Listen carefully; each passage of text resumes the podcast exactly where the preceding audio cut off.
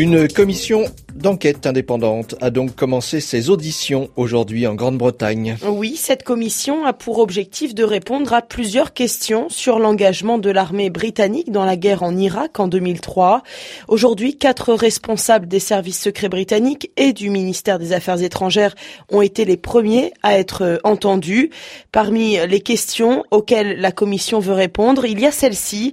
Tony Blair a-t-il menti pour justifier la guerre contre l'Irak ou a-t-il été trompé par les services secrets britanniques? Je vous rappelle qu'à l'époque, la Grande-Bretagne avait justifié sa participation à cette guerre en affirmant que l'Irak disposait d'armes de destruction massive, mais cette menace n'a jamais été avérée, confirmée. Quand et pourquoi la Grande-Bretagne a-t-elle décidé de faire la guerre en Irak? Écoutez la réponse de Michel Carlier. Il est diplomate belge et auteur de Irak, le mensonge, une guerre préventive contestée. Le 30 janvier 2001, les plans d'invasion américains sont mis en route à partir de novembre 2001. Et puis, il y a une réunion assez extraordinaire qui se déroule le 19 avril 2002.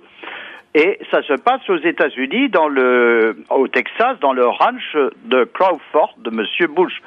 Et Blair apprend ce jour-là que Bush a l'intention de euh, monter une opération contre l'Irak. Blair ne s'y attendait pas, il est surpris, mais il acquiesce en disant nous vous soutiendrons.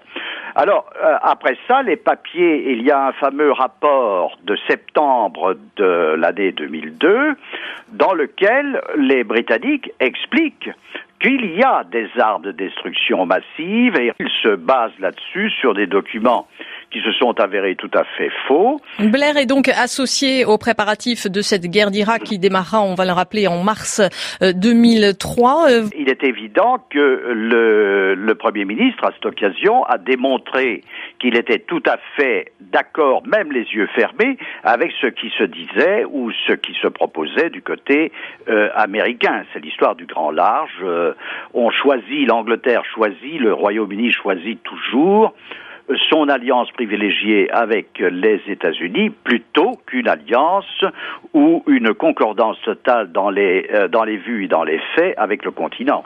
Michel Carlier, auteur de Irak, le mensonge, une guerre préventive contestée aux des éditions L'Armatan. Il était l'invité à la mi-journée de Nathalie Amar.